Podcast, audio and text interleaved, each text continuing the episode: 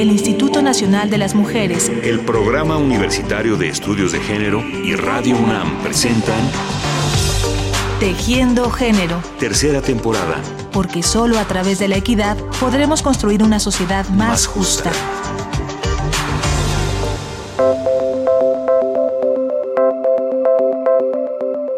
Hablaremos sobre embarazo adolescente y sobre la salud sexual y reproductiva de los y las jóvenes y adolescentes en México con el investigador Claudio Stern, doctor en sociología por el Colegio de México.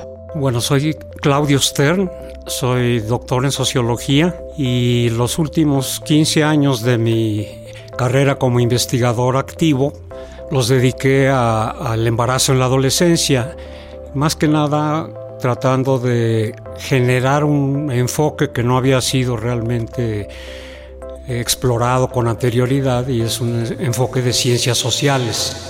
El doctor Stern, investigador del Colegio de México, actualmente se encuentra jubilado, pero accedió gentilmente a recibirnos y conversar con el programa Tejiendo Género. Nos dirigimos a él porque nos pareció importante compartir sus reflexiones, publicadas hace más o menos una década, ya que abrieron nuevas miradas en torno al tema del embarazo adolescente y el inicio de la vida sexual de los y las jóvenes en México, dando particular importancia a la situación social de esos jóvenes y a los estereotipos de género que determinan muchas de las condiciones y confusiones del inicio de su vida sexual y que están profundamente arraigados en el imaginario de las personas.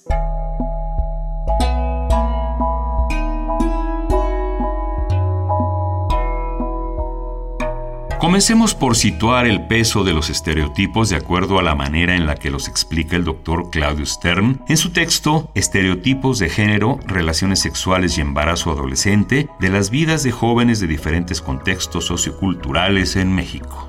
Los estereotipos pueden construirse como creencias fuertemente arraigadas acerca de las características que se atribuyen a cierto tipo de personas. No es muy importante establecer hasta qué punto estas creencias corresponden a las características reales de estas personas, dado que los estereotipos se graban inconscientemente a través del proceso de socialización y no se adquieren a través de la experiencia ni de la razón.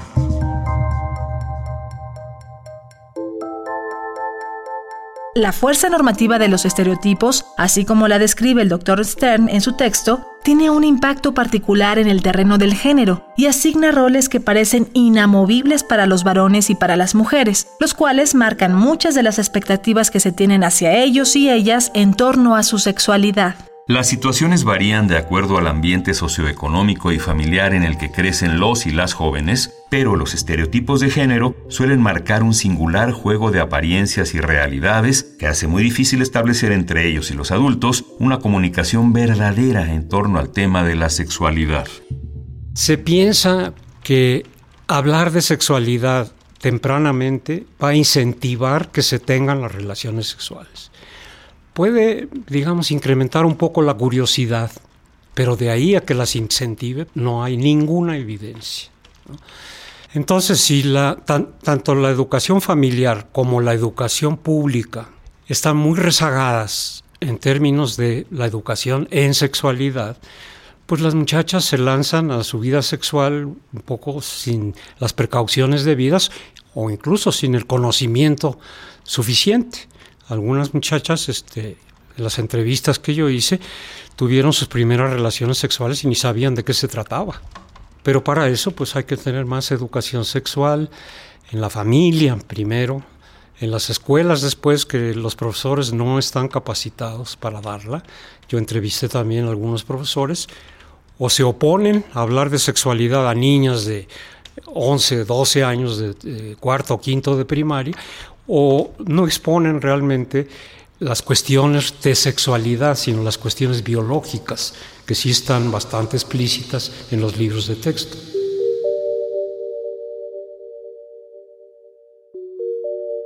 Es muy importante lo que comenta el doctor Stern. Tiende a confundirse la educación sexual con una mera definición de cuestiones biológicas y definitivamente no es lo mismo. Tener una idea más o menos clara de las partes que integran el aparato reproductor masculino y femenino y de la manera en la que un óvulo es fecundado por un espermatozoide no necesariamente les da herramientas a las y los adolescentes para entender y manejar sus deseos, sus sentimientos y sus relaciones. Pero por ejemplo, enseñarle a una muchachita de 12, 13 años, eh, enseñarle que puede decirle no a un muchacho que quiera tener relaciones sexuales con ella. Si ella no se siente lista, no se siente dispuesta, nunca se les enseña.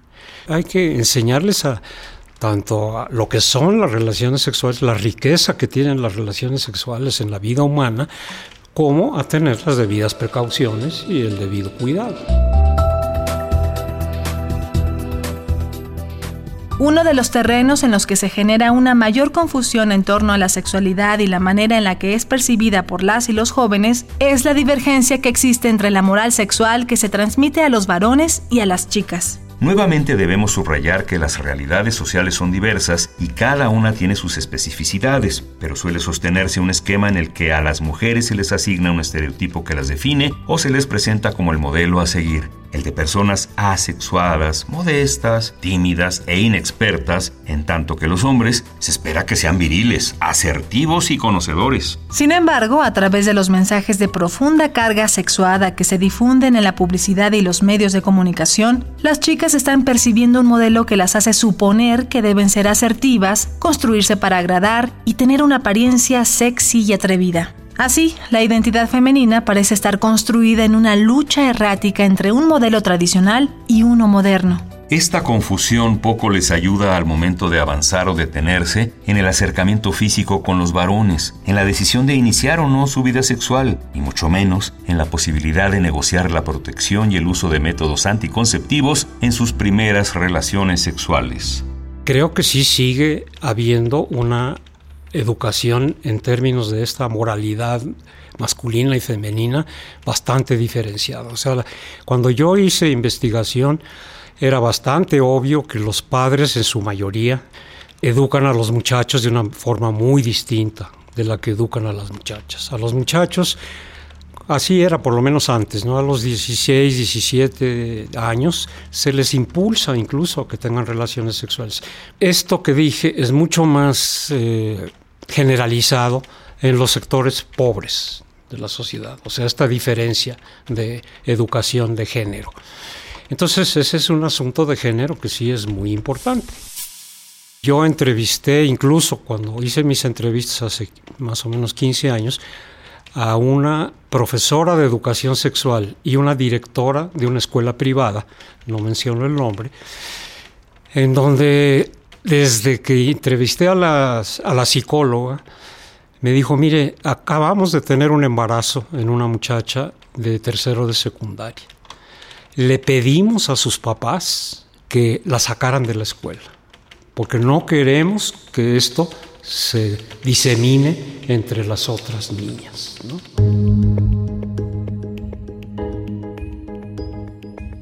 Debería educarse parejo a los dos, incluso hablarles a los dos juntos, si tienen hijos e hijas o en las escuelas, no hacer distinciones entre muchachos y muchachas y enseñarles todo lo que haya que enseñarles.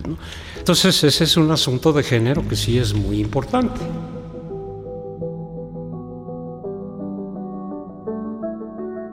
México, los derechos sexuales y reproductivos existen y son reconocidos. Sin embargo, la población adolescente y joven tiene un acceso muy limitado al conocimiento y ejercicio de esos derechos, especialmente en los sectores económicamente más débiles. El uso de métodos anticonceptivos entre las adolescentes y jóvenes mexicanas en su primera relación sexual no es una práctica extendida y en las más jóvenes se reduce a solo 4 de cada 10. Sin duda, la información sobre métodos anticonceptivos es mayor que hace algunos años, pero aún no ha logrado ser totalmente accesible y clara para la población joven. Y así, las razones que manifiestan quienes no utilizan condón en su primera relación son sobre todo las siguientes. No esperaban tener relaciones, no quisieron usarlo, no conocían ningún método y sobre todo les daba vergüenza conseguir algún anticonceptivo.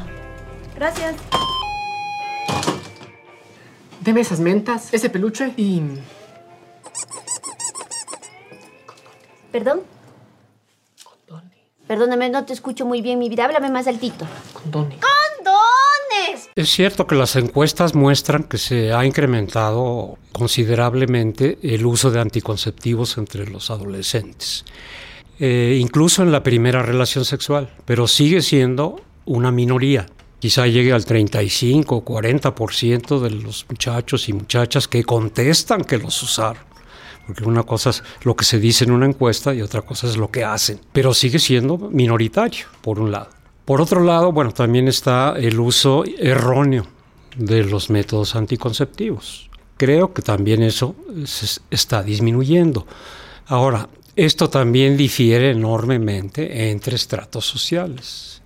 En donde más se ha incrementado el uso de anticonceptivos y especialmente del condón en la primera relación sexual es en los sectores de clase media y media alta, no así en los sectores populares, porque, repito, muchas veces no se sabe ni, ni a qué se va.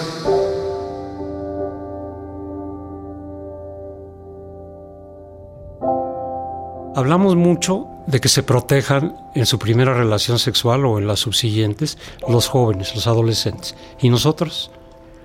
¿Planeamos nuestras relaciones sexuales? O sea, decimos, ah, me voy, a acostar hoy en la noche con mi mujer o con otra persona, en fin, y voy a llevar mis condones en la bolsa, etcétera. Creo que no. Muchas veces no se planea tener relaciones sexuales y no se está preparado y como dije antes, no se tiene la educación en el buen sentido de la palabra, no solo de información, sino de educación, de decir, oye, no, este, sin protección no. Para ejercer plenamente nuestros derechos sexuales y reproductivos, para tener una sexualidad sana, responsable y satisfactoria, y para evitar que los estereotipos limiten el acceso a estos derechos, primero debemos conocerlos. Todas las personas, todas, sin importar edad ni sexo, tenemos derecho a decidir de forma libre sobre nuestro cuerpo y a ejercer y disfrutar de nuestra vida sexual.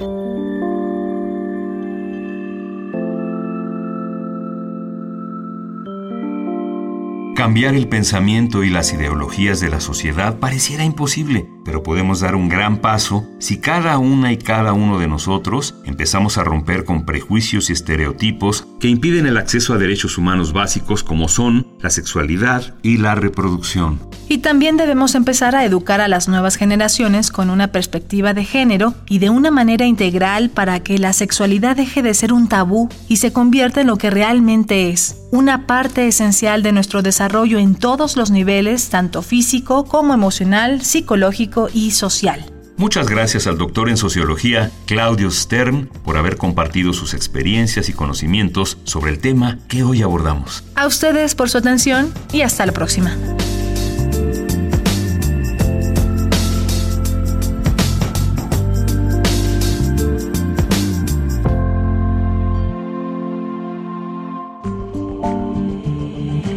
El Instituto Nacional de las Mujeres, el Programa Universitario de Estudios de Género y Radio UNAM presentaron Tejiendo Género. Tercera temporada. Porque solo a través de la equidad podremos construir una sociedad más, justa.